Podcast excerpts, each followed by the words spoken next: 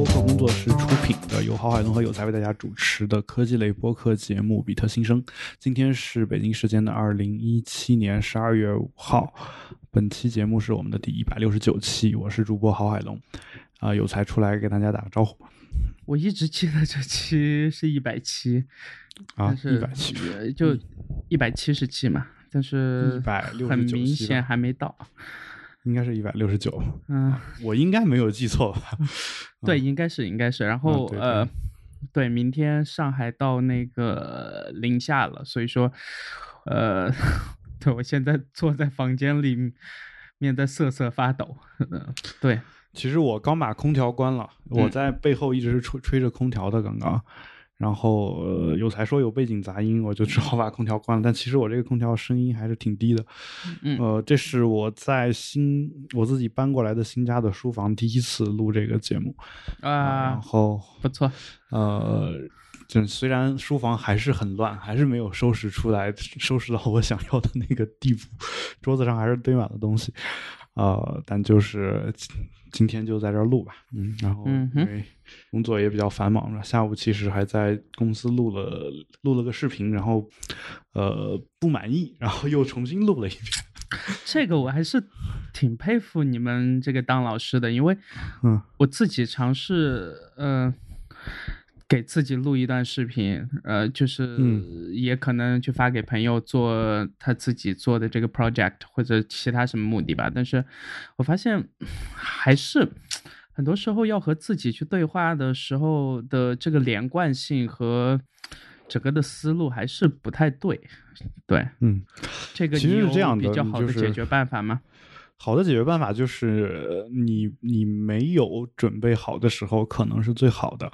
嗯，然后就是你如果把它当成你的工作去做的话，你反而能抛开很多那种你心里面想的乱七八糟的东西，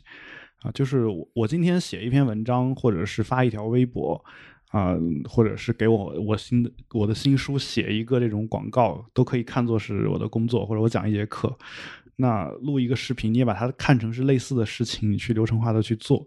啊就好了。因为今天其实我。呃，他让就是我们的同事找找到我要录视频的时候，我基本上就没有做任何准备。我说你马上开始录，你说一二三我就开始，然后呃很流畅的说了大概四分钟吧。然后后来他们说太长了，然后最要命的是这个，你知道，就是你第一遍其实说的很好，然后你自己感觉也很不错，然后人家说太长了，然后又没没办法剪，因为我前后是连贯的。说要录一个两分钟的版本，然后真正的紧张其实是从从这个时候开始的，是吧？OK，后来又重新重新录了一个两分钟的版本吧。那第一第一次呢，基本上就是一遍一遍过；第二次的话，大概呃就是反复录了大概。就是四五次吧，那不是四五遍，就是可能刚开个头录了十十几秒就有什么问题，然后马上调整一下，呃，然后再录第二遍，呃，基本上录了四五次，最后才录成功，呃，所以这个事儿的话，我觉得还好啊。还有就是，其实我我我可能跟你不太一样的一点，就是早期我对这个一遍过有一种执念，就是我觉得这个好东西就应该是一遍要过的。所谓一遍过，不是说提前不做准备，而是说，呃，我这一遍如果不满意的话，我得从头开始把它再再来一遍。就这个录个两分钟可能还好，但如果录个十几分钟的话，呃，我又不剪，我不想剪，我就想一遍来啊。结果录录到第八分钟的时候觉得不好，我就得从头开始录。呃，早期我做那个就是我不知道我们的听众有没有听过一个叫 GRE Mini Show 的一个。嗯呃，东西。然后我做那个视频的节目的时候，那那个我没有出镜啊，但是确实是一个用 Keynote 做的一个视频节目。呃，然后那个节目我其实有有一度曾经就是同一段十几分钟的对白，我从下午六点钟一直录到深夜十一点，一一段十几分钟的话吧，就就一直在那儿录，一直在那儿录。而且那天刚好赶上是我这个人就是。有有一点生病，然后又没有休息好，然后你怎么录都满意不了啊！就最后到十一点的时候，呃，终于顺畅的把一遍录完了。但是其实还是不满意，但是最后我实在是盯不住了，我觉得这个算一个及格的作品就给交上去了，基本上就是就是这样一个状态。对你这个，所以有点，所以我的感觉，像我之前帮朋友录一段他自己那个官网上面的一段这个纯英文的介绍嘛，大概四十秒，然后。我怎么念我都觉得不合适，然后其实四十秒录了大概得有两个多小时，然后就来回切各种口音，然后在一些具体的那个单词上的抑扬顿挫，然后也要呃后期把它剪，因为我试过你所说的这个所谓的这个 one take，但是确实是达不到那个标准。嗯，对，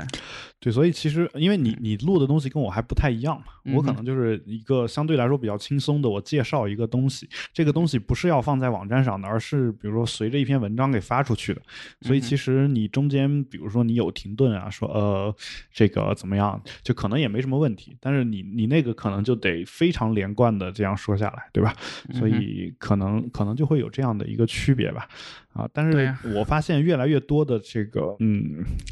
越来越多的像你说的这种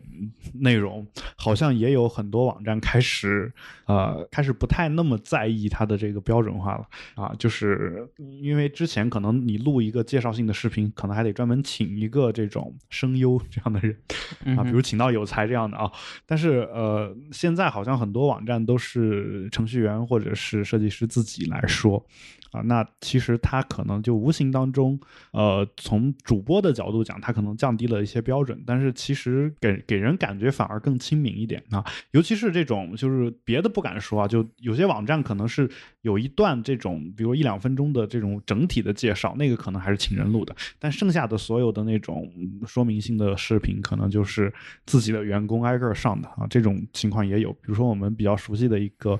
协作软件叫 Tower 是吧？这个软件也是，呃，我我听他们那个就是好像基本上就是他们随便来一个人就可以录一段，啊，就是也也也不是说特别特别的就完美无瑕，但但他他就是稍等一下，嗯，那个 Tower 不是写作软件吧？应该是那个我说的是协作软件，呃，应该协作软件 Git 之类的管理类为主，然后协作呃，我我我跟你说的不是一个软件啊，不好意思。啊，因为每次每次我说这个软件的时候，你都要对都要提到那个国外的那个 Tower 啊。对，因为国内这 Tower 现在我们是节目刚开始的时候有用过一段时间，对吧？嗯。其实我一直现在还在用啊，就是我们公司现在主主力的协作软件就是他们，而且他们其实给我感觉就是这个这个公司做的现在一直还是不错的啊，就是呃，对我我的感觉啊，但我觉得还是挺可惜的，就是他们把所有的客户端给这个彻底停更以后，只保留这个微信版和网页版，我自己是不太爽的，对。呃，现在 i iOS 的客户端，iPhone 的客户端其实又开始更新了，嗯，然后呃，就是最近我用的还是不错的，就是而且就是自从它开始更新了 iPhone 的客户端以后，嗯啊，我处理很多事情的效率就马上就提高了，我觉得。对这个就是 有些工具类的这个 native apps 还是挺重要的，对吧？因为其实其实就是你如果在通知中心出现了 Tower 的通知的话，你知道它是什么；但如果它出现的是微信的通知的话，嗯，你不知道是什么，就是。嗯，就是有有有有这么一个分别吧，所以就是 iPhone 上面我用的还可以，但是 i iPad 上面还是得用网页版，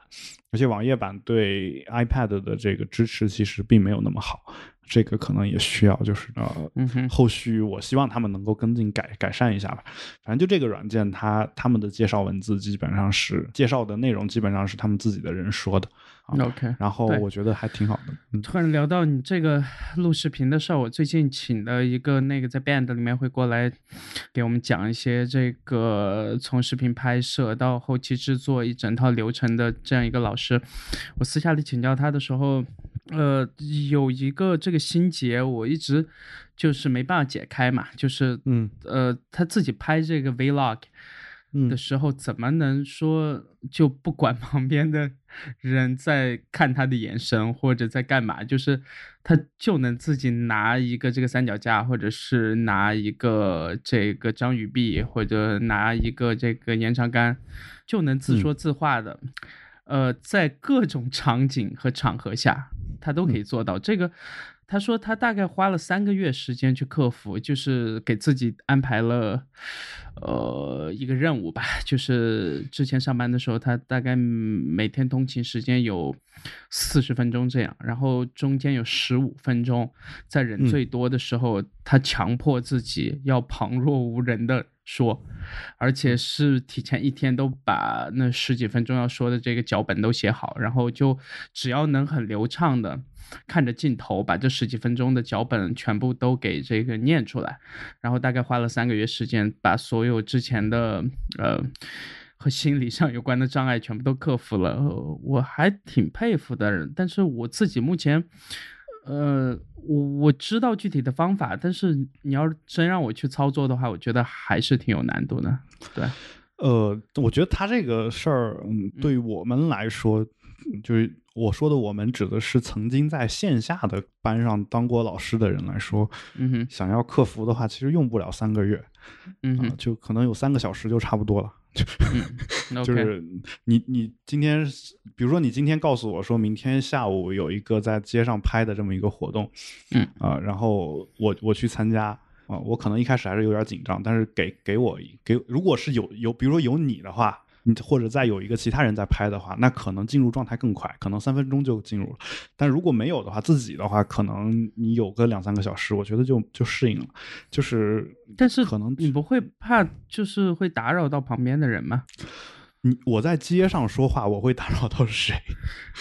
就是对，就是如果坐地铁的时候或者地铁的话，可能还稍微障碍可能会更更高一点，因为其实按照国外的或者说一些地区的一些地铁礼仪，地铁上其实是不能说话的，对吧？或者说尽量少说话。比如日本、台湾可能稍微也有这个问题，就是也也会有这样的一些礼仪。但是如果如果这个东西不是一个大家公认的礼仪的话，我觉得问题不是很大，因为你看这梁文道自己做《一千零一夜》。啊，在地铁上也也说了不少的这种东西，嗯，我觉得还好。我其实更更就是我其实更难克服的一个心理障碍是什么？就是比如说，我看很多人去去拿着摄像机或者拿照相机去拍路边的东西，我会觉得说，如果我不小心把别人拍进来的话，是对他们的一个侵入。就是，嗯哼，呃，但是如果说拍摄的被拍摄的主体是我，我我可能就可能还好。但如果是我拿着照相机去拍别人。那我觉得就嗯，就是就会有一些问题吧。就怎么说呢？就好比说，呃呃，我我去风景区拍照，然后别人给我拍照的时候，有两个路人不小心闯到了镜头里面，这个时候他们的脸可能在照片上比比我还要清晰。那我觉得这个事儿是没问题的，就这可能是因为过往的一些经验。但是如果因为我主要想拍的是我自己啊，或者说主要想拍的是我我认识的朋友。但是如果说我拿着照相机随便在街上乱拍啊，然后不小心把别人拍进来，就是按中国的法律来说，其实是没什么问题的。但是这个障碍我比较，就是至少现在可能还需要一段时间去克服吧。就是因为，呃，你网上我说到刚才说到梁文道的《一千零一夜》嘛，就网上有人说说他，呃，在开头的那一段的时候，他会在北京随便拍一些东西啊，但这个拍不也不是那么随便，有可能是比如两一对情侣吵架或者是怎么样，就这个。所谓展示的可能是那两个人不太好的一个状态，那有些网友就会说，其实梁文道这个看理想的这个节目组是嗯侵犯了别人的隐私或者怎么样，就这个这个其实我内心深处也有这个就是呃感觉，就是说呃我不是说梁文道做这个事儿就就不对，而是说呃哪怕他是对的，我可能也没办法去毫无心理顾忌的去拍摄。对，除非你找一帮演员去演，就是，呃，因为理论上讲，就是公共场合你随便乱拍的这个东西，只要不是盈利为目的的，理论上好像也也是完全合法的。但是，呃，就是我我内心还是有一种这个才有一种说你所谓的打打搅到别人的那种感觉。嗯哼，但其实这个在这个 YouTuber 的圈子里面是有一个。这个默认的做法的嘛，就是，嗯呃，如果在一些特定的场景下需要采访路人的话，他们会问。但是除此之外，如果他们只是拍那种日常的话，如果有人入境的话，呃，在视频上去以后，如果有人去投诉到这段视频的话，那个 YouTube 那边会直接把这个视频下架。如果没人投诉的话，就默认这个是 OK 的。好，我以为有人投诉的话，又大概是那边会直接给那路人头上打个码。没，这个这个就不是 YouTube 那边能决定的事儿了嘛？对，所以说国内暂时没有看到这方面相关的这个处理吧，不多。就嗯，你说的这个基本上也是 YouTube 它官方的一个规定嘛，对吧？嗯，就理论上讲，可能法律方面还是没这方面的规定。嗯，对，就是很模糊的这个所谓的隐私和肖像权嘛。就在你我在公共公共场合去做拍摄的时候，对，然后如果有路人入境了，会会怎么样？就是这种。嗯哼，所以这个也欢迎听节目的有这个做律师的朋友，可以和我们讲一讲国内或者国外的相关的这个处理办法。对，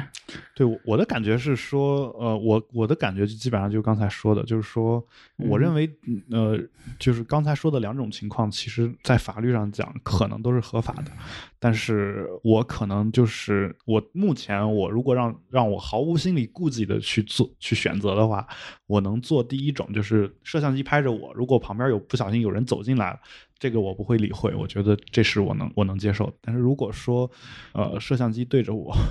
呃，摄摄像机对的不是我，然后专门的去拍路边的人的话，这个时候我心里是打鼓的。我我我不清楚是这个在法律上面究竟是什么样的规定，或者说在实践当中，呃，我应该怎么去合理化这件事？如果要做的，就是。彻底不要脸嘛？彻底不要脸，这不是合理化这件事情的方法。OK，那还是期待有做律师的朋友多给我们写信看看。然后呃，我们截止到十二月，今年的十二月四号，也就是昨天。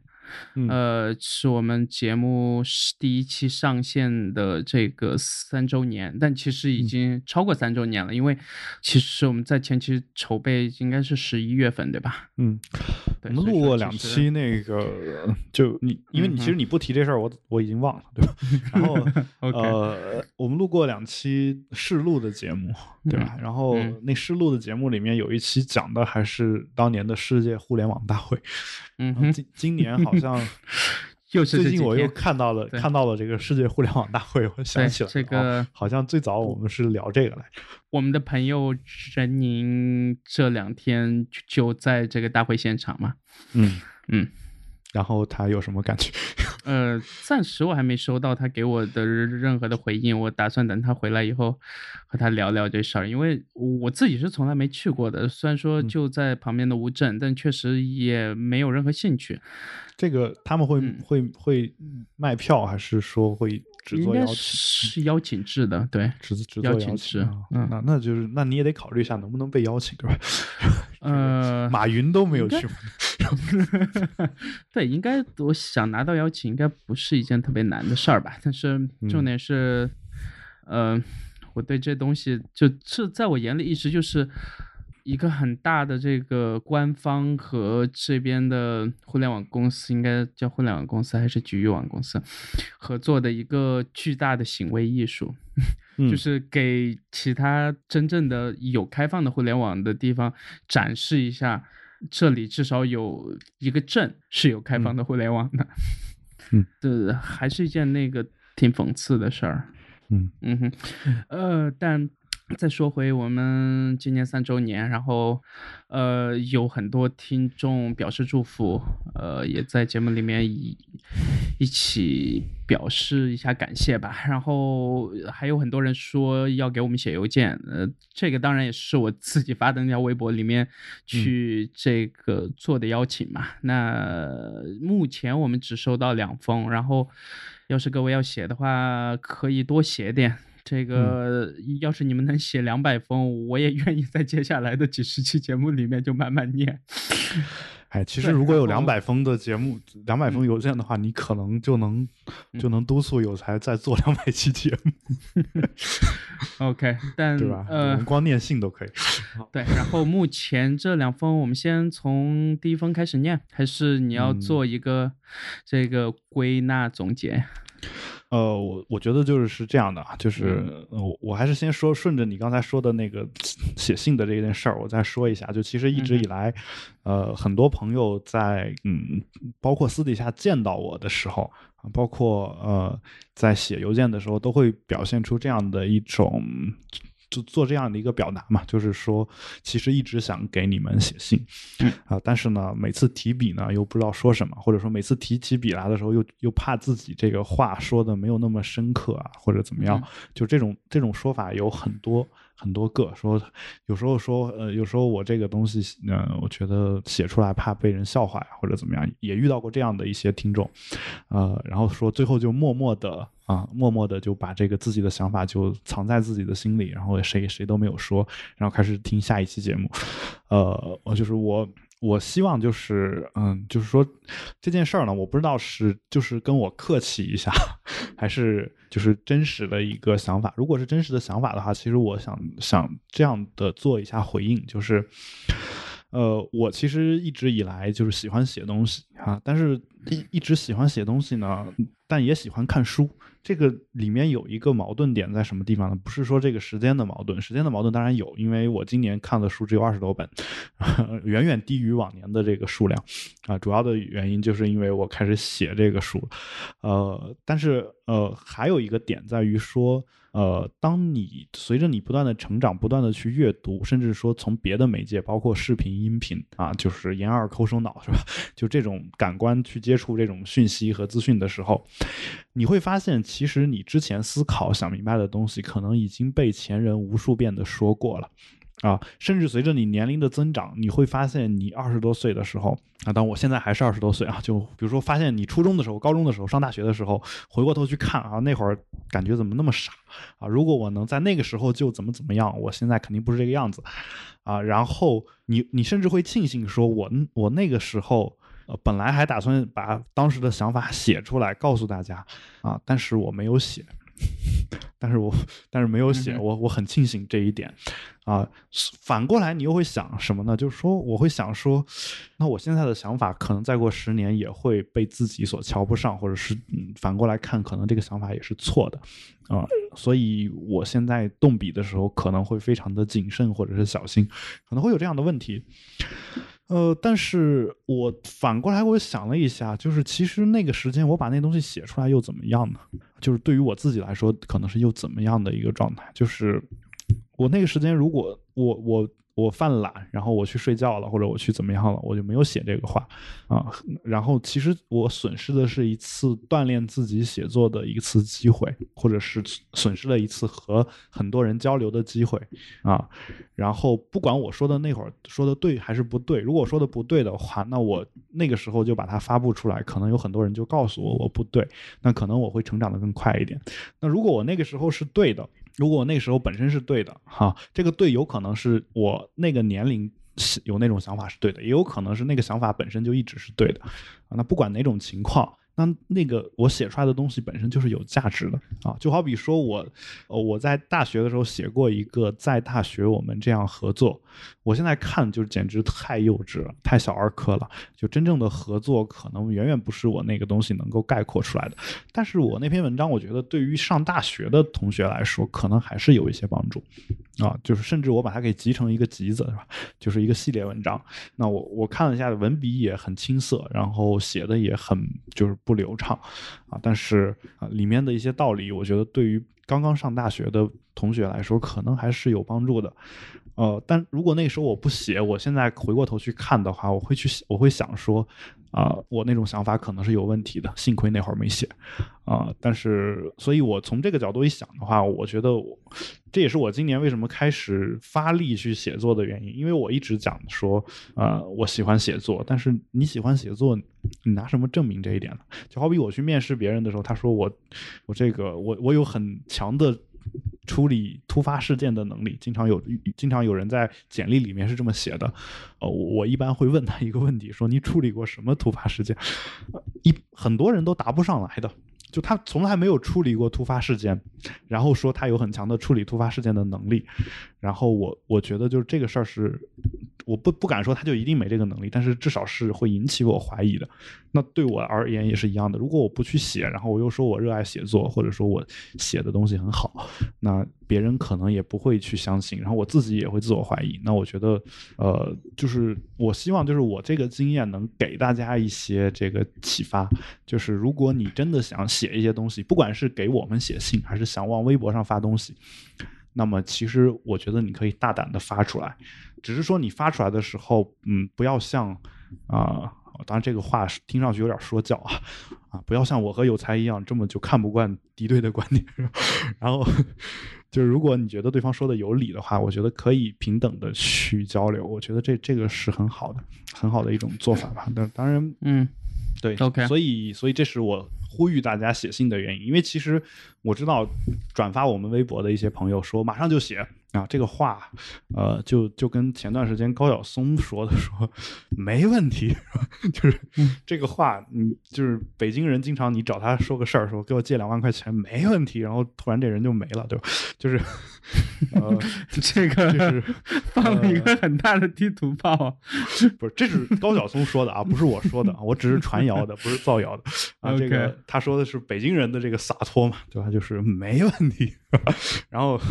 呃，啊，当然我现在也也是这个 低端人口，然后，呃，也是住在北京的一个人，然后呃，但是你有那个北京户口啊。啊，有有，但是也是也也不是幺幺零嘛，对吧？这个很重要的。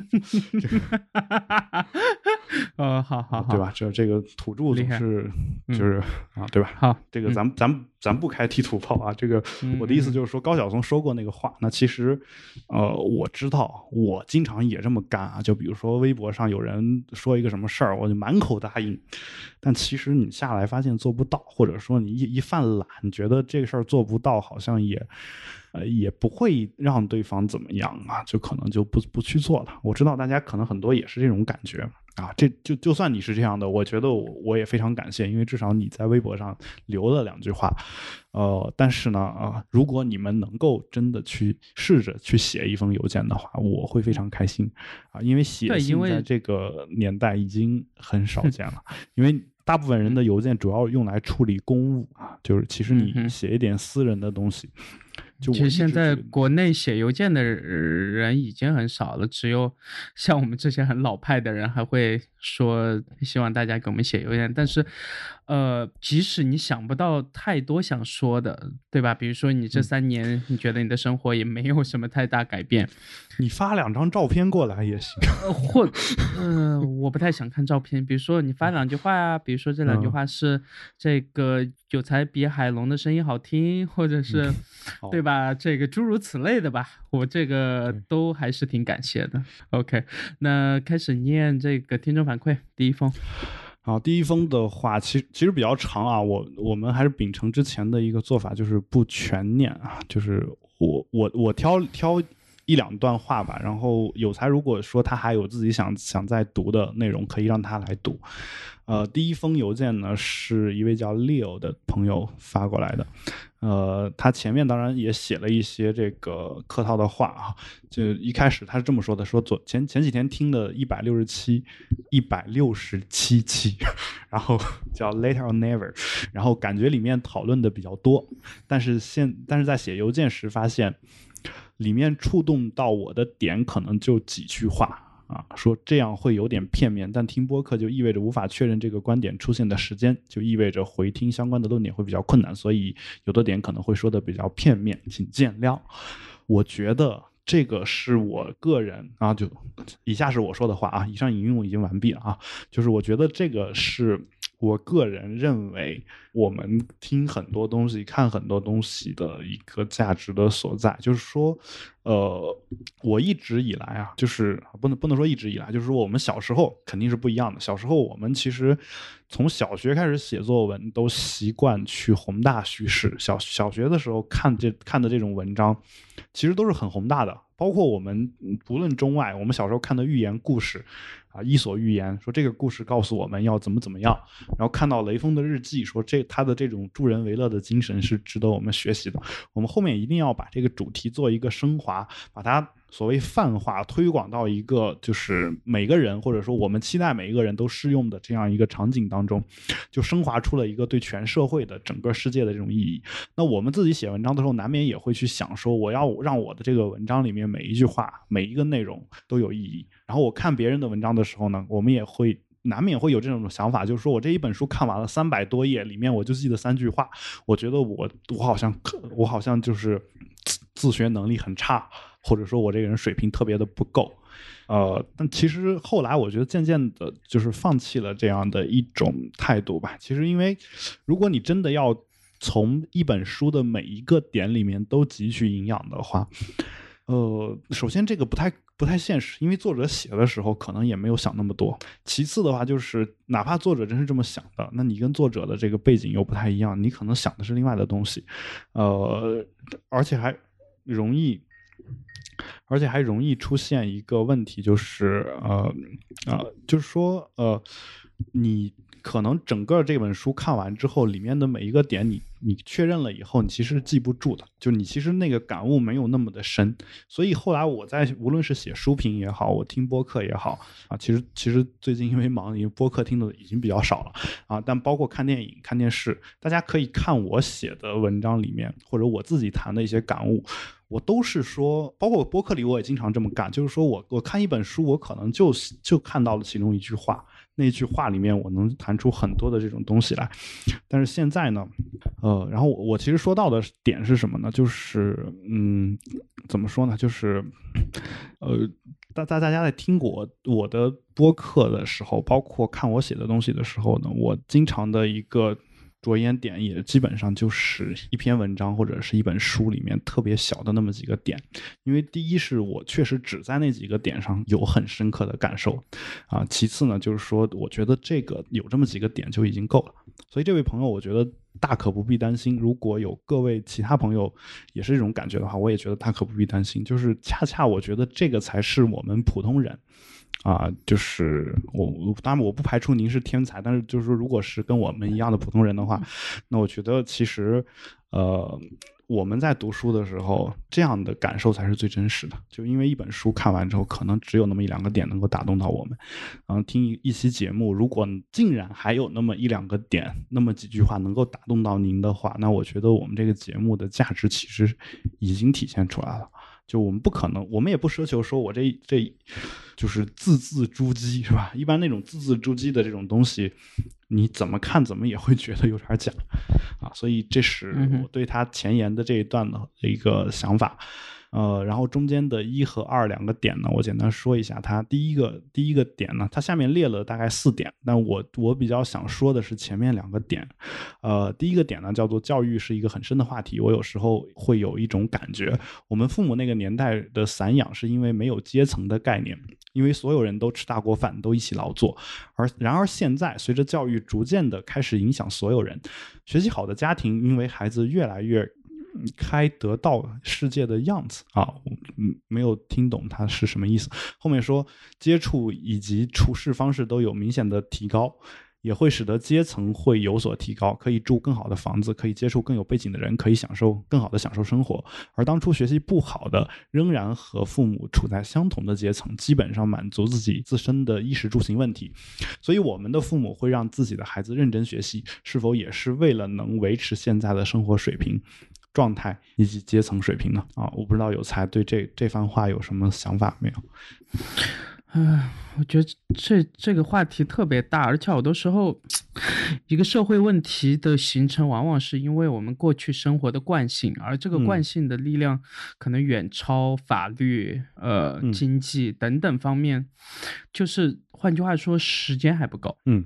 对，比如说我们现在可能有一些人先跑在前面，觉得能接受这种全新的生活方式，能呃不排斥外地人，能不买房，能不结婚生子，能干各种在西方很多发达社会里可能看起来也不算主流，但至少呃整个主流社会价值体系是可以所接受的，对吧？但在国内可能接受程度就相对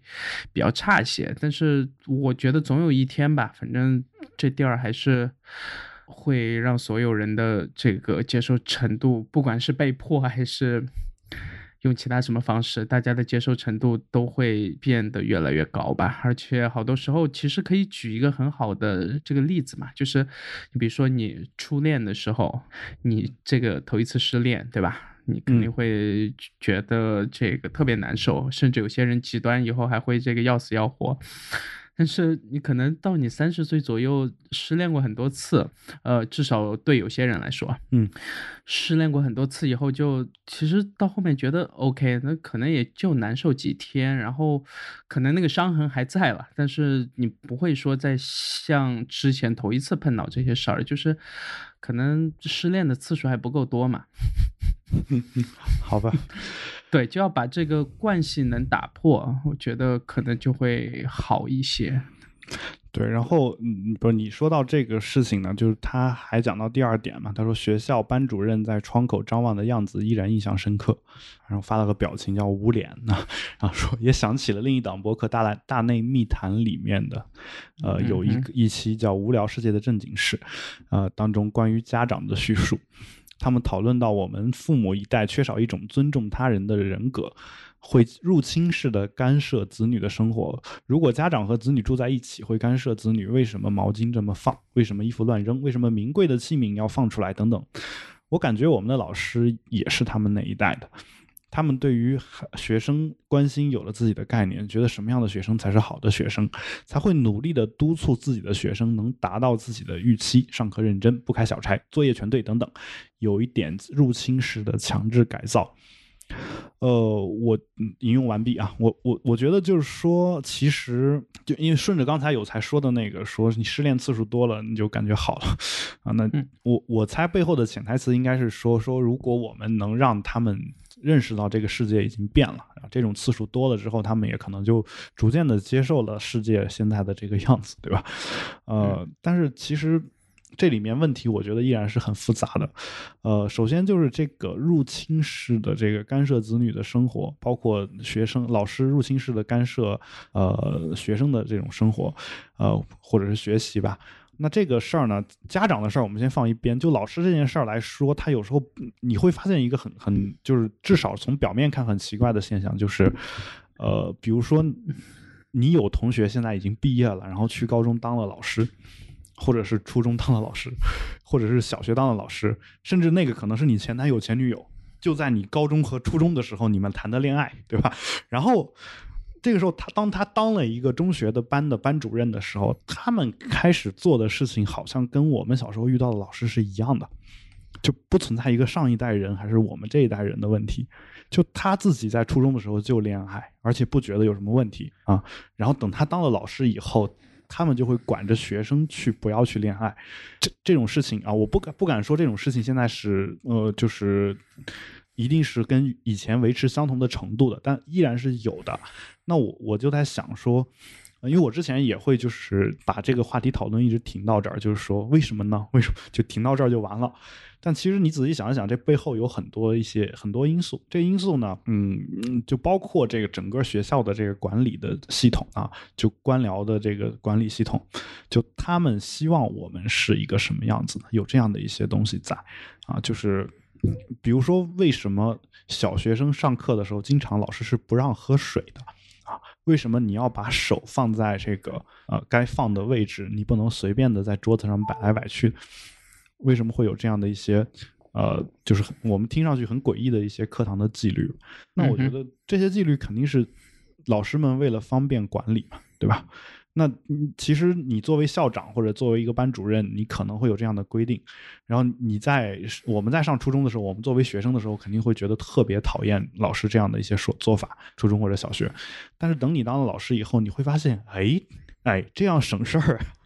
啊，就这样省事儿。两点，第一就是领导不会说我了啊，这个可能对他来说比较重要，因为直接关系到他能不能升职，能不能评到职称，对吧？那还有一点就是，确实我管学生也省事儿了。反正我一刀切嘛，就这样呗。然后我我自己有更多的空闲时间。那如果我我允许他们稍微上课稍微乱一点的话，那可能就会有问题。这个我印象更深刻的是，我高中的时候有一个数学老师，他讲课非常的好啊，但是永远就是一直一直可能就是别的老师来听课的时候，他就会特别的紧张，然后整个整个人就是跟平常不太一样因为平常的时候他特别的洒脱，就随便想讲什么就讲什么，然后看到我们大家快睡着的时候就开始讲段子，然后让我们高兴一下，能让我们清醒啊。就当然，就是上课讲段子这件事儿。呃，有些同学可能会觉得说说，嗯，这个肯定是不可取的。但是当你一天有十几个小时在学校里面，然后一周学七天，整个一个月只能休息半天的这种情况下，呃，如果竟然有一个老师肯在上课就看到大家快睡着的时候讲个段子，我觉得他是一件好事儿。当然，最后我们班的这个数学成绩也都很好，啊，就是。就有这样一个情况存在，但是，一旦有别人来听课，一旦有领导来听课，他马上就会进入一种就是传统的我们心目当中的这种 像心理变态的中年妇女或者中年男子 这样的这样的一种老师的形象，然后嗯，就是非常死板的一板一眼的去讲这个知识点。哦，我我我觉得这不光是紧张能够解释的，因为毕竟他也是多年的老教师，他就是。因为只有那样才符合上面对一个好教师的一个预期，所以会有这样的一个情况。所以这个这个问题，在我看来的话，他就老师这个问题，在我看来，他有时候不是说哪一代人的问题，可能我们这代人好一点，但是如果整个的这个制度不不改变的话。我觉得就是包括我们自己的这个专业的素质，就是职业道德，如果没有提升的话，那其实跟职业道德相关的还有就是待遇的问题，对吧？就是如果如果你你发现一些这种比较好老师工资比较高的学校，学生相对就会比较自由啊，哪怕上面压的也比较严啊，就是因为老师可能就更更关注这个就是他该关注的一些事情，对吧？所以嗯呃就不会想去图省事儿，因为他挣的已经够多。但如果你挣的一个月就两千块钱，然后这个时候你还希望说让他不图省事儿，那我觉得也是有点难吧。就是我觉得这个东西是从根儿上讲是一个制度性的问题。呃，但是我希望也是越来越好啊。那至于家长那一方面的话，我自己就不是特别好的例子，因为我觉得我我有很多时候没办法和父母抗争，因为我没有从小没有跟家长太多的吵过架，所以其实我在这方面没有太强的一个经验，以至于当我的观点真的跟他们发生冲突的时候，我我有时候有一点不太知道该怎么办。所以，嗯，就是，但是其实你知道，所以说你。去了北京嘛？啊，就是好吧，就是我的意思就是说，其实我我不知道该怎么办。然后呢，我相信有很多朋友跟我有一样的感觉，就早年间会在各种这个问答呀，或者是呃，嗯，无论是小说还是非虚构类的这种书籍里面去找答案。就是我希望去看一个，比如说有一本小说，它是关注了这个代沟的问题，那我翻过来拿过来看一看。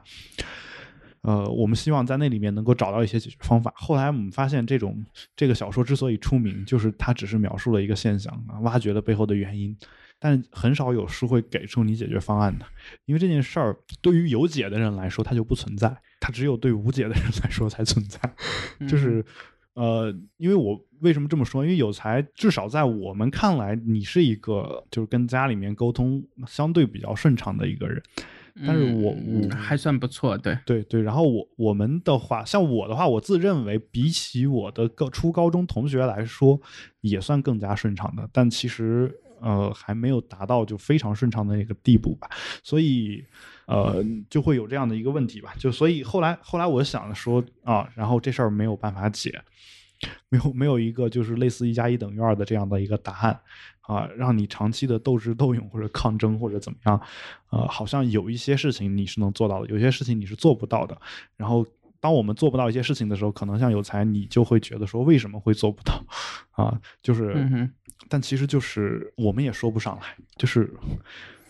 我觉得就是可能想问题的方式有点不太一样吧。好像对，好像就是。比如我现在嗯刚被注射了高浓度的海洛因，然后上瘾了嗯啊，然后你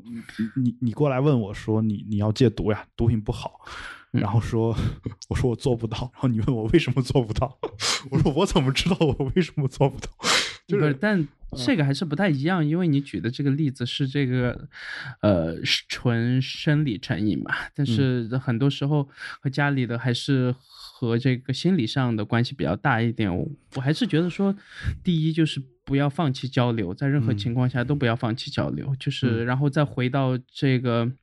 出发点嘛，就是从最简单的出发点去考虑这件问题，就别把事情弄得太复杂了，然后不要开口说出伤害这个对方的话就好。那其实是这样的，就是如果，嗯，就我我先不说自己家的事儿啊，就是嗯，如果有一方要说出伤害对方的话，该怎么办呢？就是你你，因为你你你可以保证的是你自己不说，但你不能保证对方不说。就这，这当然选择这个原谅他啊。OK，是可以原谅他，但是你有没有那种就是像别人说的话像针针一样一针一针的刺在你的心上的那种感觉？有 有没有过那样的一种时刻？有相应的有啊，当然有。那你有没有过说，你希望他哪怕不说话，也不要再接着往下说了，但他依然会停不下来继续说这种时刻呢？有啊，就不管是你的父母还是你的前女友等等，就是。但是和父母还是不太一样，因为我们是没得选嘛。嗯，对，他们其实也没得选，所以说就只能说再接着交流啊。对我我的意思是什么呢？我的意思就是说，呃，不要放弃交流这句话，就是也有时候也很也很难，就是说的那么的直白吧。就如果说是，呃，就有时候的问题，你你刚刚说到生理和心理的问题，有时候心理上面的这个问题。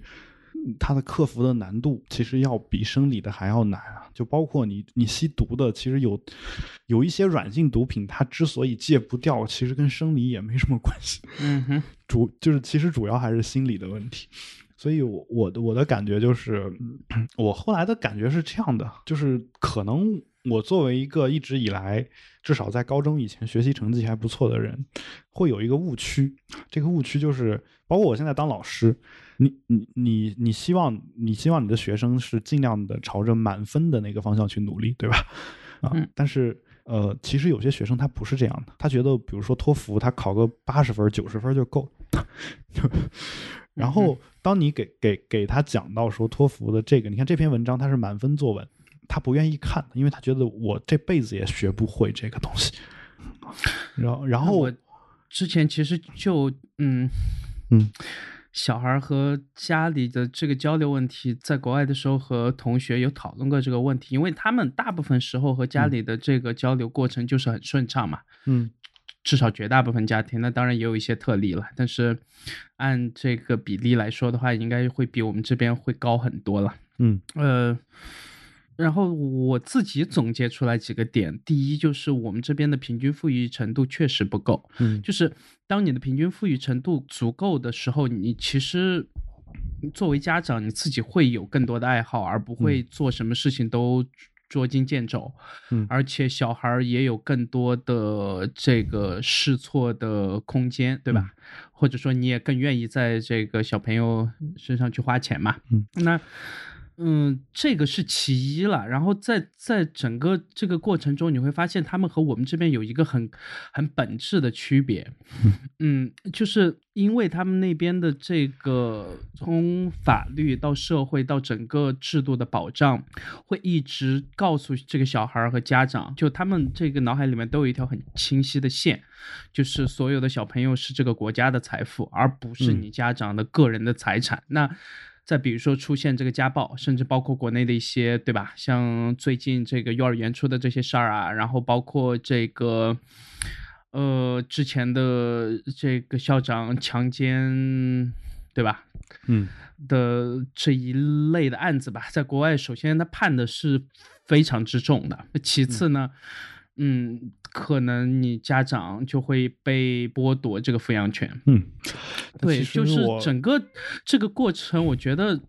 还是说怎么从制度上面让小孩从小的那个心理上，就是有一种被爱和很独立的感觉。这个我觉得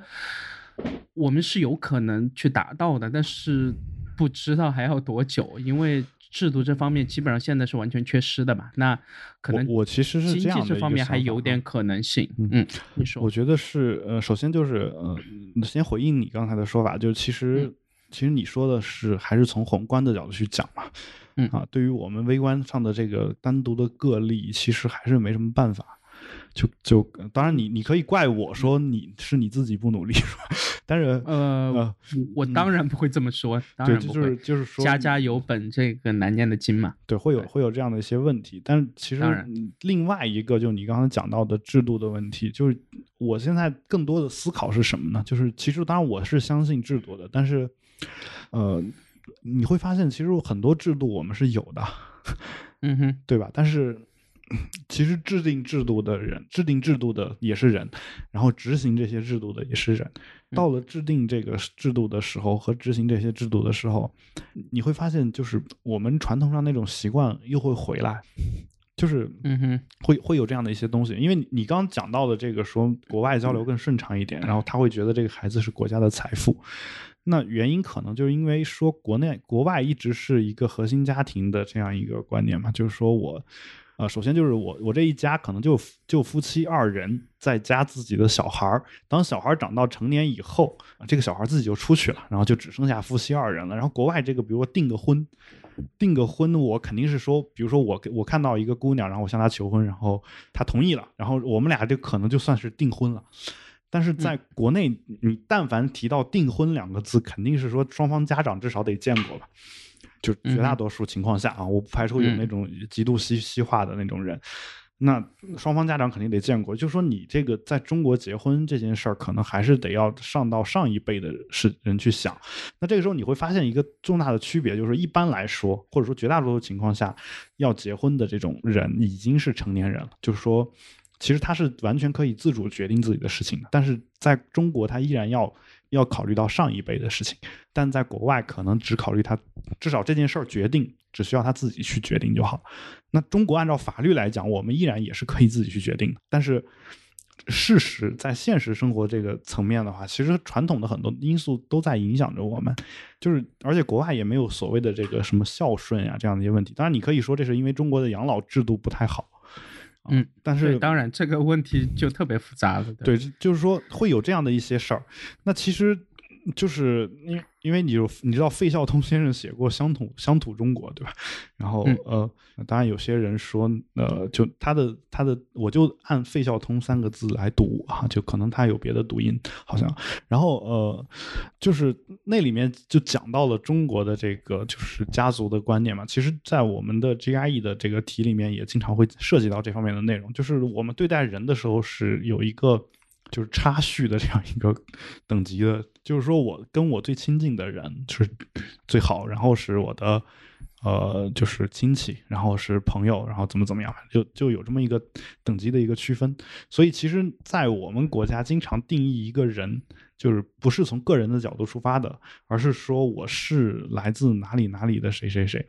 啊，经常是呃这么一个自我介绍的方式。那国外的话，可能更多的是啊。就是古代不一定啊，但现在更多的是说我是谁谁谁，然后再说来自哪里哪里。这个来自哪里哪里，甚至可以是不说的啊，就是就有这样一个一个区别在这儿。那这个是其实我我无意深入的去聊这件事儿，我只是想说的是什么呢？其实呃，因为两个国家文化不一样，文化的传承不一样，以至于同样的一种制度，好像它的适应性是不一样的。就是当我们照照搬的西方那一套过来的时候，有时候我们这边执行。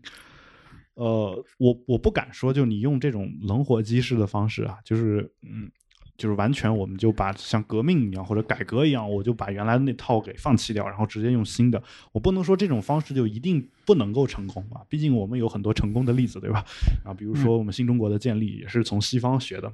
对吧？然后呃，对吧？这个马克思是德国人嘛，对吧？大家都知道。然后那。那其实你这种方式可能也能成功，但是我一直在想的是有没有一种办法？因为其实美国那个很多新的制度也是慢慢实验和摸索出来的，有没有一种办法说我们能够找到一个根据我们中国文化自己在。再做一个，就是把西方的那个制度拿过来，再重新设计一个制度。但这个设计的过程当中，我并不是说所谓的什么啊，冠上中国特色四个字就算设计了，而是说你你我我其实并不在意你冠上冠不冠中国特色几个字，而是说你那里面的激励机制依然得有效啊，然后依然能。所以说你要聊这个社会主义核心价值观吗？我聊的其实是叫做机制设计这件事儿，是博弈论的。重要的一个议题，OK，嗯哼，呃，就是如果社社会主义核心价值观能把这一部分全部都吸收进去的话，那我觉得它未尝不是一个好的价值观。没有，我觉得它那上面写的几几十个词儿都是特别好的词儿。民主，如果如果做得到的话，对吧？爱国，嗯，反正 对啊，这个法律什么之类的，就前提是有的话，嗯。对，然后呃，反正我我的感觉是什么呢？我的感觉就是，嗯，就包括最近不是北京，嗯，当然这个事儿可能就是小事儿了。这个事儿我觉得总会变好的，只要这个事儿才是我觉得总会变好的那一类啊。就比如北京现在实行新的交通规则，就是行嗯车必须让行人先走。呃，我我查了一下，你确定这个是是在新的条款里吗？啊，应该是十二月一号开始实行的。嗯，但我查了一下，没看到具体的东西。好像是如果不让的话，就罚两百块钱，扣三分吧。然后，OK，然后就是，所以你会发现网上有些段子手他是这么编的嘛？他意思就是说，你看到行人，你一定让他先走，他不走，你下车把他给抱过去，然后不然你给他掏一百块钱让他先走。要要不然你要先走了的话，你就得给给他这个。就我我知道这个段子手是意思是什么，但就本来本来当然是为了开心，但是其实为什么会有这样的段子在？因为确实有那种所谓的碰瓷儿的人。之之前我还得往你车上撞，现在我不用了，我就不过马路，我就走在边上，一点一点往过挪。你也看着我，干看着没有办法。对吧？还好，反正有那么多的摄像头。但要我来写这个段子的话，我就会说，为了要适应新交规，所以说就把行人全都给这个赶走嘛。好吧。对，只要你不开车，你就是这个低端人口嘛。其实这个，其实中国现在红绿灯设计有很多问题，我倒觉得真的，嗯。包括这个行人红绿灯，然后经常我望过狂奔那个绿灯的时间都不够。就那如果是一个老老年人出来，说的是北京，北京对，说的是北京，但马路宽嘛，对吧？江浙沪这一带是不太存在这个问题，在大部分时候是 OK 的。对，就是我我不敢说狂奔嘛，就是我走的特别快，肯定就是比较夸张的是，我走到路中间的时候，它变灯。啊，就是主要是我觉得北京是好多地儿应该有红绿灯的，但是是完全就没有。然后这个就所有行人、摩托车，然后骑呃公交车、轿车，所有东西全部都像一个这个集市一样在那走嘛。这个是我觉得，就而且我说的全都是我在市中心至少。最核心的部位看到这种情况，至少七八条街全是这样。你说的是胡同？呃，就对，胡同靠外面那条主路，而不是说胡同本身就是靠外面最主要的那条路嘛。然后确实，在其他这个一二三线城市都是比较少见的。对，但中国是这样的，就是嗯，胡同就更别提了。我一看胡同，我就。特别生气，因为其实有些胡同是特别漂亮的。这个包括我自己之前特别喜欢住的这个史家胡同，包括后面也去住过的这个航天胡同，对吧？那一带嘛，呃，我我都还挺喜欢。包括我还住过那个东四十条，嗯，但是是东四十条，呃，东四十条，对，就是。我不知道那个车是不是没有任何停车位可以解决，但是因为规划或者其他什么原因，就是胡同里面停的全是车，就导致整个在胡同里面的这个行走的体验是非常之糟糕的，就基本上失去了任何的美感，同时呢也不让任何人在胡同里面能好好走路，所以说而且常常很容易撞到车的这个后视镜啊或者什么之类，反正。呃，确实就破坏了整个胡同的体验，我觉得是。嗯，那对，那车停的太多了。那就是是这样的，就是呃，胡同那个问题，我也没有想到很好的解决办法。就是我也没有，就是本来就是就就很简单，就是那像上海这边，比如说他会。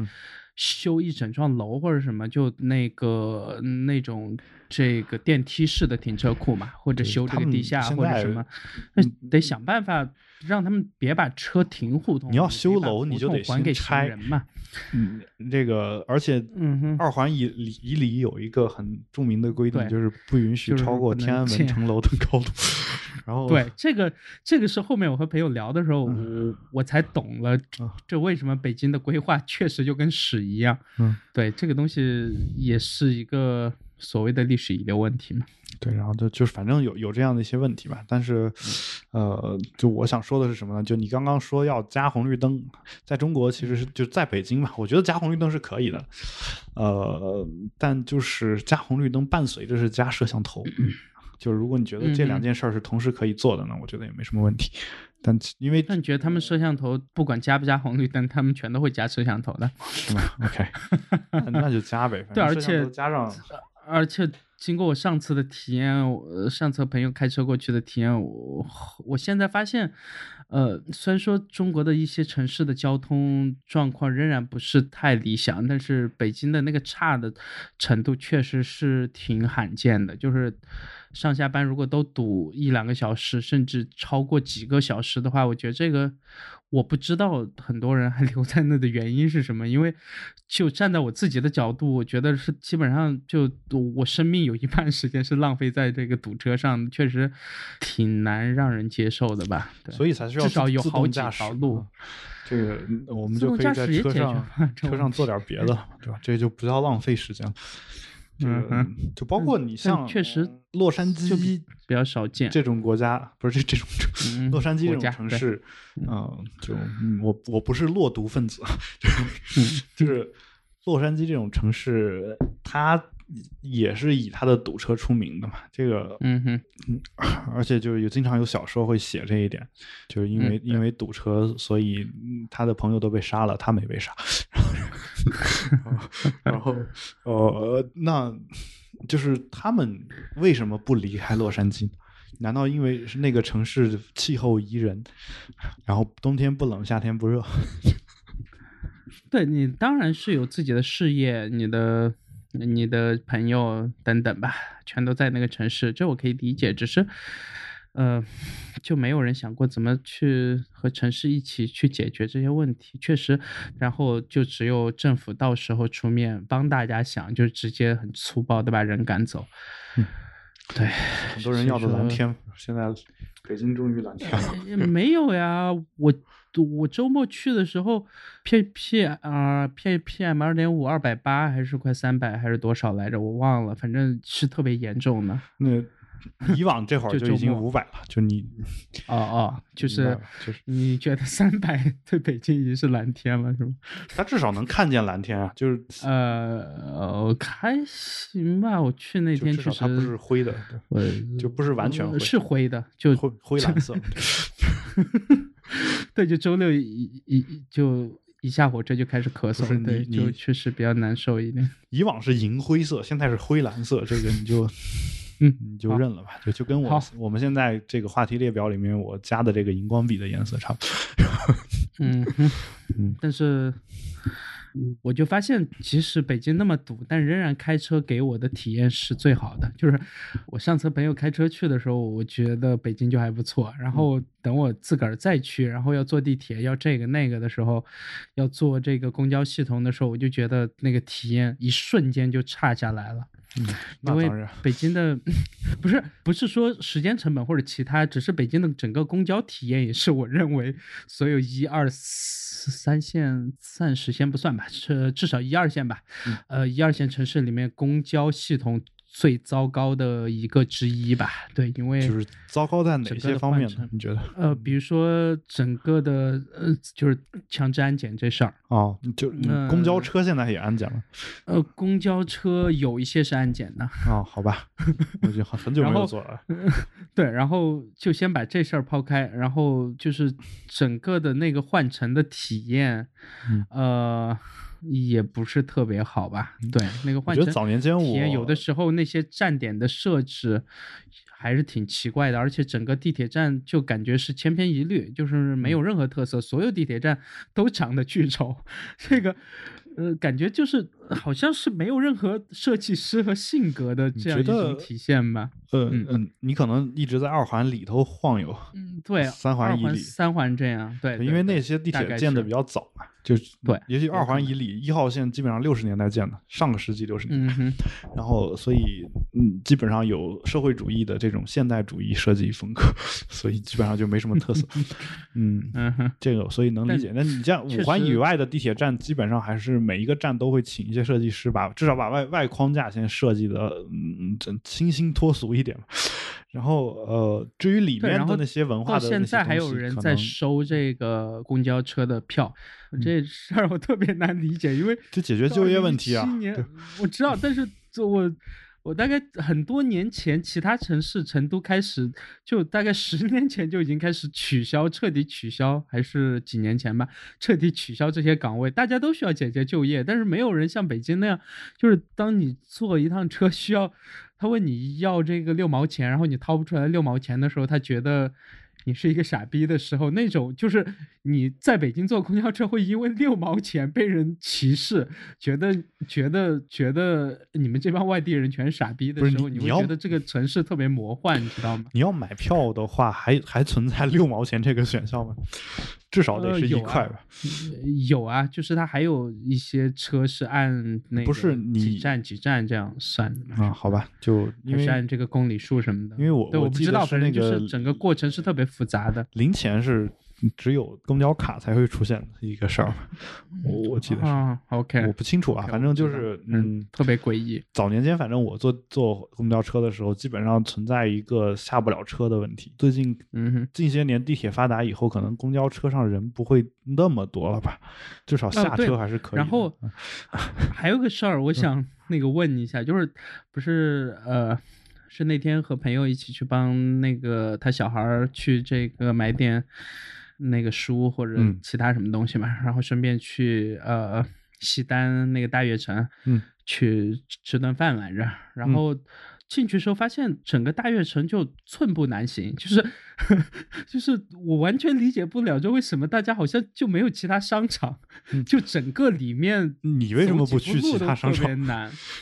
因为我们就住那旁边嘛，那那你没有办法，就就你为什么要住那儿？隔那几站，然后就特别诡异，就感觉不是你，你得想知道，北京它除了是一个政治、经济、文化中心，还是一个著名的旅游城市，然后呃。二环以里，西单与王府井是旅游游客们最喜欢去的地方，啊，同时也是那附近的，就甚至有很多其他地方的人特别喜欢去的一个经典的购物场所。而你得想一个问题，就是很多我们从外面来的人啊，我我只代表我自己，啊，就是。其实来北京之前，除了西单和王府井，是没有听过别的这种大型购物中心。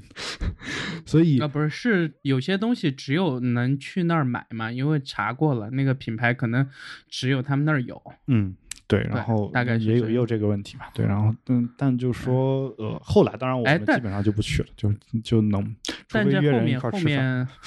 后面去那个图书大厦，就是那个新华书店那幢楼嘛，然后。那个，我我第二次去，我感觉要比第一次的那个体验好很多，就因为人少。呃，对啊，不是人多人少，是因为可能他是中国第一家，还是其他？呃，对，有买。他现在还是按照定价在售书，是吧？嗯，对，定价。这所有新华书店不是全都按定价吗？啊，所以说他们是国企嘛。很多很多新华书店已经改了。哎，是吗？我看上海这边也都是还是也有打折的，就打七折八折这种有。呃，不，就是可能独立书店比较多吧，但是新华书店，新华书店也有，就是少见打折是吗？只有嗯，就我我的我我记得是各地那种小的新华书店早就开始干这个事儿啊，就是。但后面嗯，和朋友讨论了一下，发现其实如果真在北京常住的话，北京的生活成本挺低的，低吗？对，就是就吃吃喝这一块的成本，呃，大概相当于中国的二三线城市哦，或者你要这么说的话，就还好，因为就是我不知道是什么原因啊。我在北京吃任何东西，就哪怕和上海同样品牌，嗯，价格都比上海低得多，至少低一个百分之二十三十这样都有，就是同样品牌同样的东西，然后我不知道原因。然后我我觉得这事儿特别诡异，我和上海你购买好几个朋友，对我和在北京好几个朋友都讨论过，他觉着说前些年因为很多那个创业公司在那边的时候，选择在北京其实并不是其他什么原因，就是因为北京在保持它现有的这个呃人人人才数量和整个的这个呃。对创业公司的友好程度的前提下，那还有一些基本的这个资源和人脉在那边。之外呢，就是它的这个创业的成本其实是偏低的，就是我大概比了一下，应该不会比成都高到哪儿去。这个事儿我觉得特别诡异，因为在上海完全就不是这样一种体验。对，因为我作为一个上海人，我我不是我作为一个在上海常年待的人，然后去北京的时候，我每次去都会觉得来我们乡下便宜，感觉不是不是北京真便宜，从从出来那个打车到我们都是乡下人到。所以 到吃饭，然后到那个买东西什么，我都觉得整个体验虽然说很糟啊，但是但是对价格确实便宜啊，确实这难道糟难道不是价格便宜的原因？我觉得这事儿。按另一个那个北京的那个朋友的分析，他觉得是因为是首都，所以说要照顾到大家的 情绪，所以说就给各种的这个补贴或者啥之类的事儿。然后我觉得可能有吧，但是我觉得还有一个原因，可能就是说，因为创业公司多，你比如说在在像我们楼下面，我们那个楼办公楼其实相对来说从外观看比较破败。啊，但是楼下却会有一些这种，就是你觉得完全就应该去更高高档地方的一些这种配套，呃，嗯，为什么呢？因为这个楼上全是创业公司。那我嗯嗯，其实创业公司的就是人流特别多嘛，然后你像如果如果这个楼上面人多的话，啊，你可以卖一些卖的比较便宜，但是又能够，比如说你你餐厅你可以通过增加这个翻台率来来盈利啊，然后我觉得可能有有这样的一个良性循环在这儿吧。至少在这方面是良性的，就是大家都在北京创业，所以这儿人多，这儿人多，我随便开个小饭馆，然后大家因为又都特别忙嘛，五分钟吃完饭就赶紧往公司往回赶，你后面排队的人能马上排到，那这时候我一中午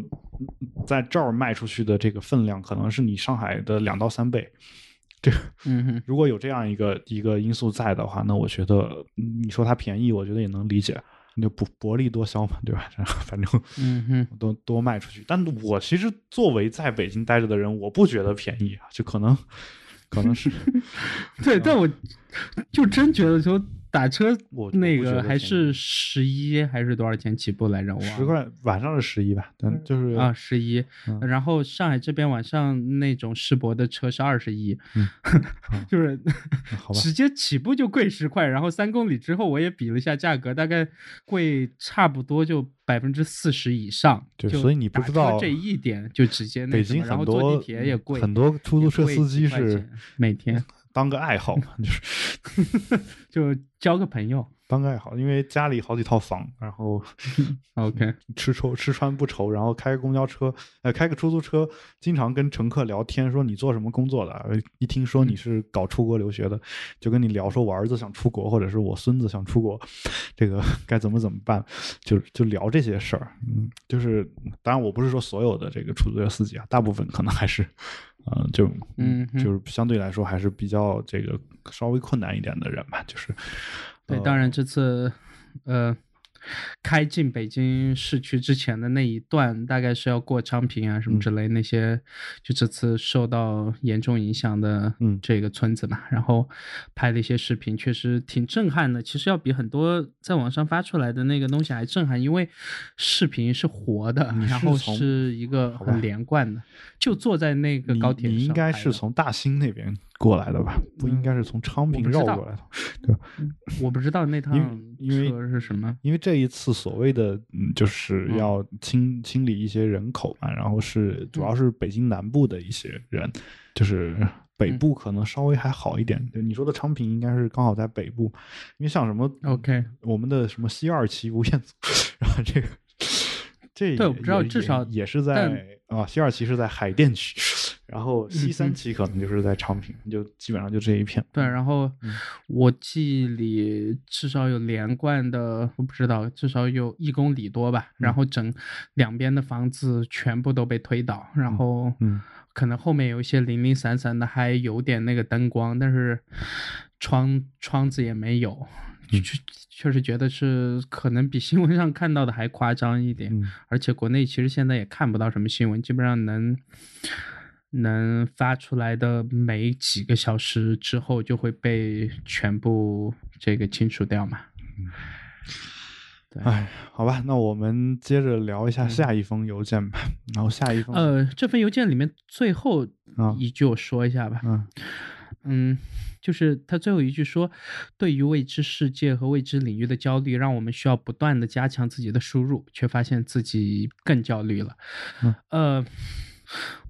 我觉得刚开始的时候当然会有，但是到后面其实你整个去强迫自己输入的这个过程，你到后面会有自己的形成自己的一整套这个筛选的机制嘛，嗯，对吧？那比如说我在自己的这个 band 里，或者甚至很早之前，我应该在社交网络上也说过吧，就是呃。把东西区分开嘛，那比如说我用几个博客客户端，那这个博客客户端我打开之前我就知道这里面，我打开以后我会听什么，然后打开另外一个我会听什么，但是呢我不会每天这三个我全都打开，对吧？嗯，那可能就交换着来，然后然后每隔一段时间再换一批，就是嗯，然后也不要让所有东西去自动下载，就是也不要有那种错过了。就觉得错过了很多东西的这种感觉吧，其实你错过了，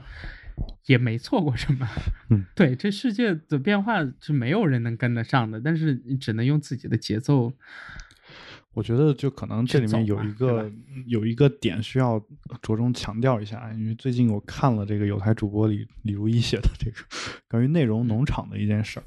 就什么是内容农场，大家可以自己搜一下。啊，就是其实有很多这种特别吸引眼球的文章就属于这一类，它目的就是为了骗取你点击量，然后其实你看完整整篇文章，对于你并没有什么太大的提高，或者是文章写的就。很难称称它为文章吧，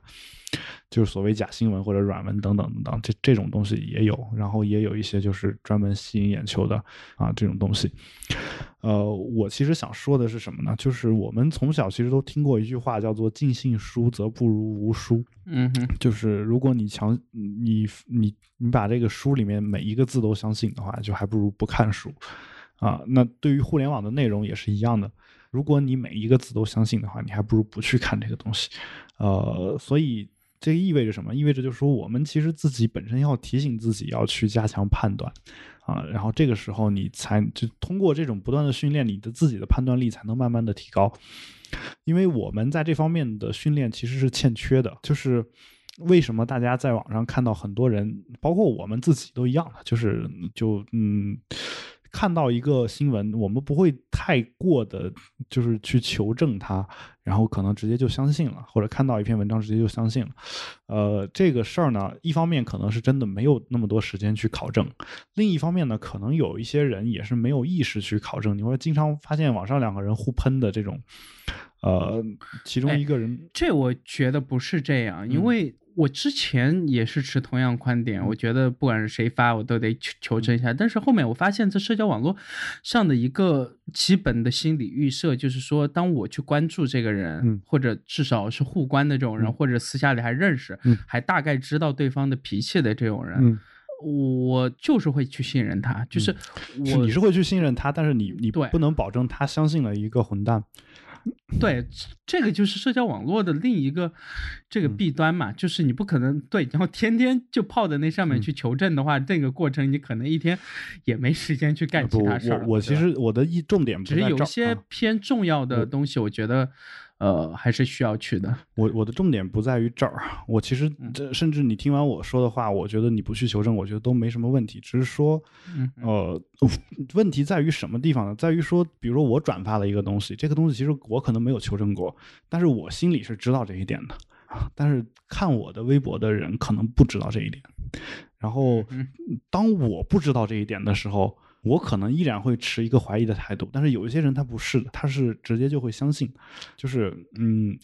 我我更多想强调的是一个意识问题，因为我们从小任何东西其实都是有标准答案的。我们课本上所讲的每一个字，我们都要想办法烂熟于胸来应对我们的考试，到最后可能形成一个习惯。就这个习惯，其实我不清楚有才怎么样，他可能在国外读的大学可能会好一点。像我在国内读大学的时候，我自己。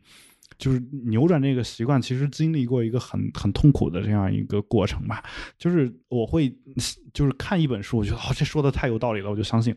然后再看下一本书，哇，这说的太有道理了，我就相信了。啊，其实当我说这说的太有道理的时候，我根本说不出它是什么道理来，我只是本能的去相信我看到的所有的东西。因为它既然印成书了，那肯定就没问题。那这种习惯也很容易就带到网上嘛，就反正都是文字组成的东西。那我看到这个东西，我就会直接去相信。这个相信我更多的还不光指的是新闻这种东西，就是呃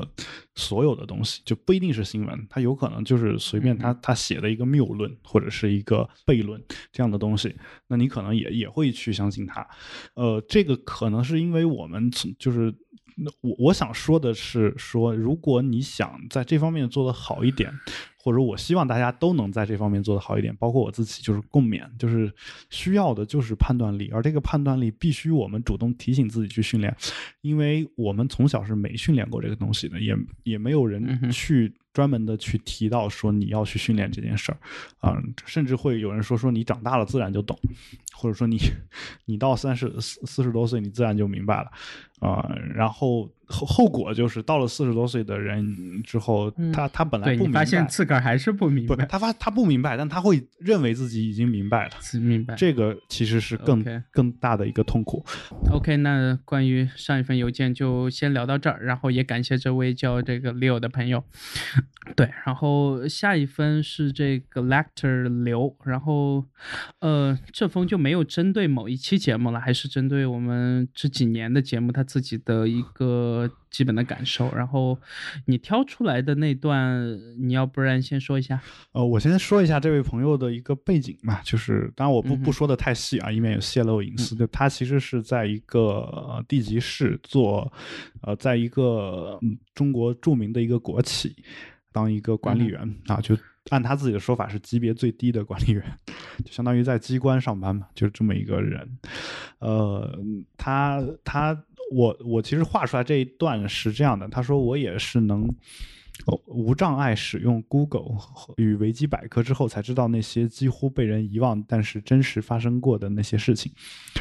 也是了解了之后才知道自己的判断有多重要。因为一些激进分子，姑且这么统称，他们的立场天然与我受到的教育或者被灌输的思想对立，所以我知道为什么会对立。知道背后的原因和历史演进比与之争论，这争论更重要哦。我为什么会把这一段画出来呢？因为这一段里面包含的信息实在是太多了，就是呃。我的感觉是什么？因为他这里面写的说“激进分子”这四个字，这四个字呢，就是其实你在网上可能你很容易看到一些人，你觉得他们就是这四个字所概括的所谓的激进分子。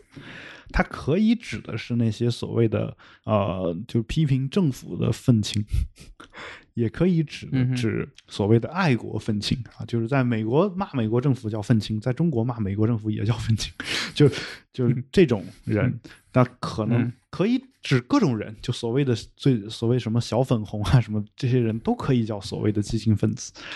那这里面呢，他当然可能指的是那种就是持一些不太同政见的这样的一些人嘛，对吧？就跟我们所受到的教育或者悲观书的思想对立。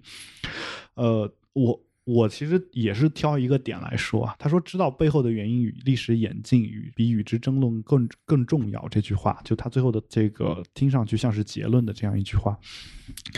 呃，我觉得是这样的。这个我我其实前面那封邮件我在聊到一些内容的时候，是是在为这一段话在做铺垫的，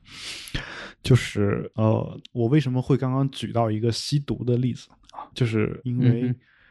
呃，当我们在遇到一些跟自己思想观念完全不一样的人的时候，你会发现你是没有办法说服他的，你也没有办法去教育他啊。当尤其是这个人已经很大了、很成熟了以后啊，到四十岁以后，觉得自己已经已经什么都懂了的时候啊，或者说二三十岁跟你年龄差不多，那这个时候你你去跟他去去争论的时候，有时候你会发现是没有意义的，就是所谓缘木求鱼，就。你你怎么说，他都不是照着一个逻辑的方式在跟你讲啊，他主要靠的是自己的情绪和煽情的能力在跟你聊啊，煽情到最后呢，可能就变成互相的对骂啊，会有这样的一些事情。所以呢，你会发现，就是呃，真的是像他说的这句话，说我要跟他争的话，什么都改变不了。啊，那但是我反过来想说的是什么呢？我我其实不同意他最后说的这句话，说历史历史演进比与之争论更重要，因为我觉得这句话是不成立的。因为其实历史的演进是跟我们每一个人都相关的，就是对，当然就是我们每个人其实都是历史的一一份子啊。所谓演进，而且你用了一个进，你没有说演化。那我其实还觉得你对这个历史是持一个乐观的态度，啊，因为你你觉得它是在向前发展的，向好的方向发展的嘛？那那当然，我觉得事实可能不是，并不一定是这个样子。我们的历史当中也有无数次的有倒退啊这样的一些情况存在，啊，但是。呃，我我想说的是，我们其实内心深处都有自己的追求和理想，或者说不说理想这么宏大啊，就是按照现在说法说我们犬儒了，犬儒主义了，那可能理想已经没了，但至少你你有你对什么是好的生活有一个自己的想法。那如果我们想过上我们好的生活，我们其实不能光考虑自己的啊，这个，这个不是说一个我有一个深明大义，或者我要为。为人民服务或者怎么样，不是我，我并没有讲到那么崇高的一个议题。我的想法是很简单，就是有才前两天在微博上发了一条，大概的意思就是说，其实他自己不想变成一个傻逼，对吧？大概就这个意思，就是他至少保证自己能够了解到自己该了解的东西然后，他做了一些事儿。呃，就这样的观点，其实很多时候我觉得也没什么问题，因为个人主义嘛，独善其身嘛，我们先先考虑自己。然后再去考虑其他的人，但现在的问题在于说，如果全世界只有什么举世浑浊而我独清的时候，你其实你觉得别人都是傻逼，别人觉得你是傻逼，嗯哼，会有这样一个问题。那这个世界显然也不是你想要的一个世界。就是我我的我的，所以我的我的核心的意思是什么呢？就我在大学的时候也经常跟人争论啊，因为我觉得大学的时候刚刚我们从这个应试教育的这个整个的啊，不能说应试教育，从这个高中的这种为高考而学的这种教育当中脱离出来，有了一些独立思考的空间。那这个时候其实人的这种思想和想法还是有改变的这种空间的啊，所以呢，我当时会真的全身心的去。想办法去把我的观念告诉我的朋友，这个朋友有时候争论的时候，你会发现最后也没有结果。这个没有结果是什么呢？就是表面上看他依然坚持了他的观点，但实际上呢，我自己的经验是这样的：就是有人跟我告诉了一种观点，这种观点我不同意，甚至跟我的观原来的观点是相反的，我也会跟他争。但是争完之后呢？就是虽然嘴上我没有饶人啊，就是最后我们也最后没有得出一个结论，但是等你私底下一个人静下来的时候，你可能会去想他这句话到底有没有道理啊？那我有了这样的一个经验的之后呢，我就会就是在在我去。觉得这个人还有有改造的可能的情况下，或者说这个人的这个就是还有可能私底下静下来想一想，就他至少是这样的一个人的时候，那我会去跟他讲，我会去跟他争，甚至我会明着跟他说出来，说我知道你现在跟我这样争是完全没问题，就是嗯就是肯定是你还会坚持你自己的想法，但我我说我我觉得这事儿不重要，你坚持就坚持吧，但至少我让你知道了我是这样想的，让你知道这个世界上有一种像我这样的一种想法。那你等你回过头去，晚上回到家里面自己一个人待着的时候，你可能说不定就会受我一点点的影响，你会觉得我这个可能有一些道理，啊，尽管你可能主体上还是你坚持了原来的想法，但是你哪怕稍微能纳入一点我的想法，那我觉得这个世界就朝着我想要的那个方向走了一步。啊，更不用说有些人可能针对某些事情完全没有想法，那完全没有想法，那正好，我有一种想法，我知道我跟你说了，你要觉得我说的对，你可能还会再给别的人去说，那我觉得，嗯，如果所有人都这么想的话，那可能啊，也许所有人真的都是这么想的啊，就只是说，只是说，跟我观点相同的人太少了啊。但是如果是这样的话，那我希望跟我观点相同的人一定要更加的勇于去表达自己的想法吧。呃，这是我我的一个想法。所以呢，呃。这位朋友他自己所面临的处境，我完全理解。就他，我觉得他应该自己去做做一个判断，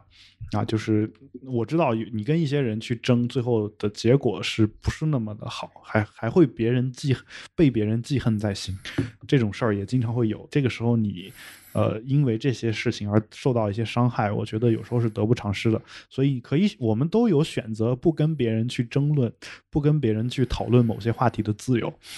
但是呢，当我觉得对方是一个可以平静交流的人，或者说哪怕不平静的交流，他不会因为这件事儿而对我怀恨在心的时候。啊，他是我的朋友的时候，或者说他是一个呃能够讲得通道理的人，或者说他自己自己至少在反思的时候是按照道理去反思的这样一个人的时候，那我觉得我可能会选择去跟他去沟通。嗯，就经常你会发现两个人，嗯，别人感觉这两个人已经快要打起来了，但其实完了之后人家关系还挺好。那我觉得，嗯。我觉得就是就要的是这样一种状态。我我们每一个人都是历史演进当中的一份子啊！你永远不知道，就是雪崩的时候没有一片雪花是无辜的嘛。历史演进的时候，我不用“无辜”这个词啊。那历史演进的时候，我们每个人可能都是推动它的一个力量啊！你不能说我是压压倒骆骆驼的最后一根稻草，我天然的就比那些稻草更加的呃重要。我觉得呃可能是一样的啊，就嗯哼。OK，我是这种感觉。嗯，其实这次的这段时间发生的这些事儿吧，对吧？从学校到火，从火灾开始吧，从火灾，从杭州的那个绿城，一直到现在的这个清理，然后到全北京开始这个叫什么天际天际线计划还是什么东西，就是要摘掉所有的。OK。然后，嗯，我和一些朋友有争论过，后面发现，我我争论确实是无效。就哪怕嗯大家的预设立场，嗯差差距不是那么大，但是到后面会发现，大家开始去争论细节的时候。嗯，对一些细节的接受程度确实不太一样啊，所以说呢，到现在我基本上开始和他们讨论一些事情的时候，我已经尽量避免去讨论细节了，而只是说这个整件事情的出发点从法理上它合不合法，呃，就还是从比较大的层面上去说，而真的去讨论到实际的操作的细节的时候，我发现大家的这个接受程度差距还是挺大的。然后，嗯，其实我特别怕的一种情况是，如果我们这代人，包括再往后要比我们再年轻的这些朋友，嗯，就接着这个惯性走下去，然后也没有任何改变。等到我们这一辈的小孩起来，甚至小孩的小孩的那一辈起来时候，发现政府还是在做这些事情的时候。我我那时候可能七八十，呃，如果我能活到那个岁数，也可能不在国内，有很大可能性不在国内，或者说至少我希望自己不在国内。我如果还是看到这些情况的话，我可能会特别恨自己，因为我我我会想起我从二十多一直到我三十岁的这几年一直在国内，但是没有做出任何改变，然后其实自己挺难接受这些东西的，但是目前的状况就是也没有能。足够的去形成一股合力，能真的去做一些什么事情，就哪怕通过一种很很平和的这样的方式去倒逼政府去做一些改变吧。但是整个过程就是一个很无力、很丧的过程。这个情绪我不想传达给大家。就你过自己的生活的时候，还是该干嘛就去做。自己喜欢的事儿就好，还是希望大家就是力所能及的去做一些自己能做的事情吧，不然有天等我们对，因为你不管是谁，你有钱没钱，你住哪儿，你拿的是哪的户籍、国籍吧，你你只能活这几十年嘛。就是也不说真的要变得多伟大，但至少在自己老的时候不会想起我年轻时候就如果哪怕给某个组织去捐点钱呢，或者是就帮那些人去转发几条呢，就哪怕你是个键盘党，我觉得也特别好。所以说，就还是不要做沉默的人。嗯，对，就是我觉得，嗯，这几年我从大学一直到现在。中间有沉默过了，但是后面我发现沉默是解决不了任何问题，就是沉默除了代表你沉默，其实什么都代表不了。对，所以说它既不能代表你这个人在思考，也不能代表你这个人很高深，或者说有其他任何的这个指向性，就是还是要做点自己力所能及的事儿。嗯，所以我的意思是，大概其实我想说的是什么呢？就是其实每个人都不喜欢负面情绪，就是呃，哪怕你你你说的话是对的。你也会被很多人不喜欢。如果你表达负面情绪的话，呃，所以其实这这件事儿很难。就你要你要你要表达的话，你要表达的话很难。但是我的意思是什么呢？我的意思是说，嗯，它就是很难。所以很难的话，你不妨不妨再想一想，该怎么去表达，怎么才能让让这件事情，呃，让大家不那么反感，然后还能听到你说的话。我觉得。多想一点是好是有好处的，就是我我们在做正确的事情的时候，我们也得考虑我们的方式。你会说这件事儿怎么这么累？它就是这么累，这件事儿就是难。我觉得你把这个前提先摆在这儿，然后你觉得你知道它是难的啊，并且认可它的难这件事情，然后再去做。那你你可能会做得更细致一些吧？我觉得，我只能我只能是这么去说这个话。嗯哼，对，然后嗯，还是希望不管你是上海户口、北京户口、广州户口、深圳户，就各种的一二线城市的户籍吧，呃，是是有一定的既得利益在，嗯，这我我自己是承认的。对，因为这些年其实这个国家的大部分资源都是投入在这些区域的嘛，对吧？那嗯，你该用的既得利益，我我觉得你就去用就好了。这个我觉得一点儿一点儿问题都没有，因为这个就是在一个合法的程序内，然后就是在目前这个阶段，就是我们所当下的生活。但是仍然在这之外，你作为一个个体，是不是应该考虑我们这些城市是怎么起来的？然后。呃，既然大家都是同一个国家的公民，是不是应该有同等平同等的这个权利去做一些最基本的事情，而不是说当当其他人受到不公平的这个对待的时候，你还是站在一个高高在上的态度？这个我是我自己特别不能接受的。对，然后嗯哼，嗯，我我我的意思就是说，嗯，大家多想一步就好，多想一步。就不要只所有事情都只想一步，你你往前推原因的时候，你多往前推一步，你就能看到很多问题，你也就知道知道怎么做是对的。我觉得这个是大家要好好想一想，因为很多人可能就是我我啊这件事儿这儿有一百块钱啊，你要不要？你要啊，肯定对这对你来说是有好处的，你拿走了。但是对，还有可以想一想这一百块钱是怎么来的，或者说这件事儿做完之后，你会对你产生什么样的影响和结果吧？就我当然是举一个例子，但是就是说很多人可能只是说我们就想一步，因为我从很理性的角度去计算，眼前有一块利益，我要不要？我当然是要的。但是就是除了在经济学或者数学上做假设以外。万事万物都没有这么简单的，就是这这利益摆在这儿，你拿走的时候，背后可能会有很多其他的东西。对，这就是我们作为一档科技播客，其实很多时候我和海龙私下里聊的时候，也不太愿意去太过多的涉及这些话题，因为毕竟还是以科技话题为主嘛。但是你会发现在这些事情出来的时候，如果我们不去发声、不去讨论的话，有其他人在讨论，但是我希望让这个节目的听众有更多的思考，就是去想自己在这里面，在这个见证历史的过程中，应该自己自发或者主动的去扮演一个什么样的角色，而不是作为一个旁观者，因为旁观者做起来太轻松了，不轻松。嗯，你要忍着能不说风凉话就好。我觉得这事儿，这事儿很，这事儿很难的。这个是吗？这事儿对于绝大多数人了，包括包括我们，你你难道就没有去说过一些打击别人的话吗？我觉得也。有，当然，当然，我这之前我我还是很后悔，比如说打击这个罗老师，对吧？是虽然说我知道他很艰难，但是很多时候就是会忍不住。这个我在节目里也在这给这个老罗道歉，这个我以后再不会说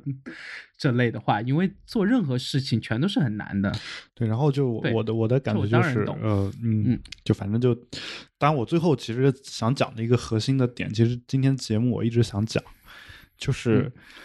呃，嗯，就刚刚我其实想从讲到说我我我中学一直学习成绩还不错啊，就是要解到一个答案拿到一个满分这样的一个想法。我为什么讲这个呢？因为我后来觉得，嗯，这个世界上很多事情它不是考试题，它就是没有答案，或者这个问题出现之后就是没有解决方法。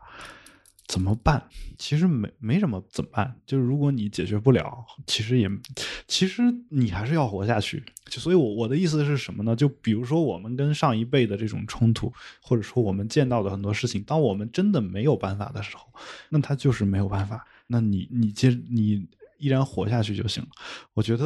嗯，这个是我们考试的考试和我们的现实生活的 最大的区别。呃，就是，嗯，对我，因为考试它有标准答案，大部分情况下，但是现实生活，嗯，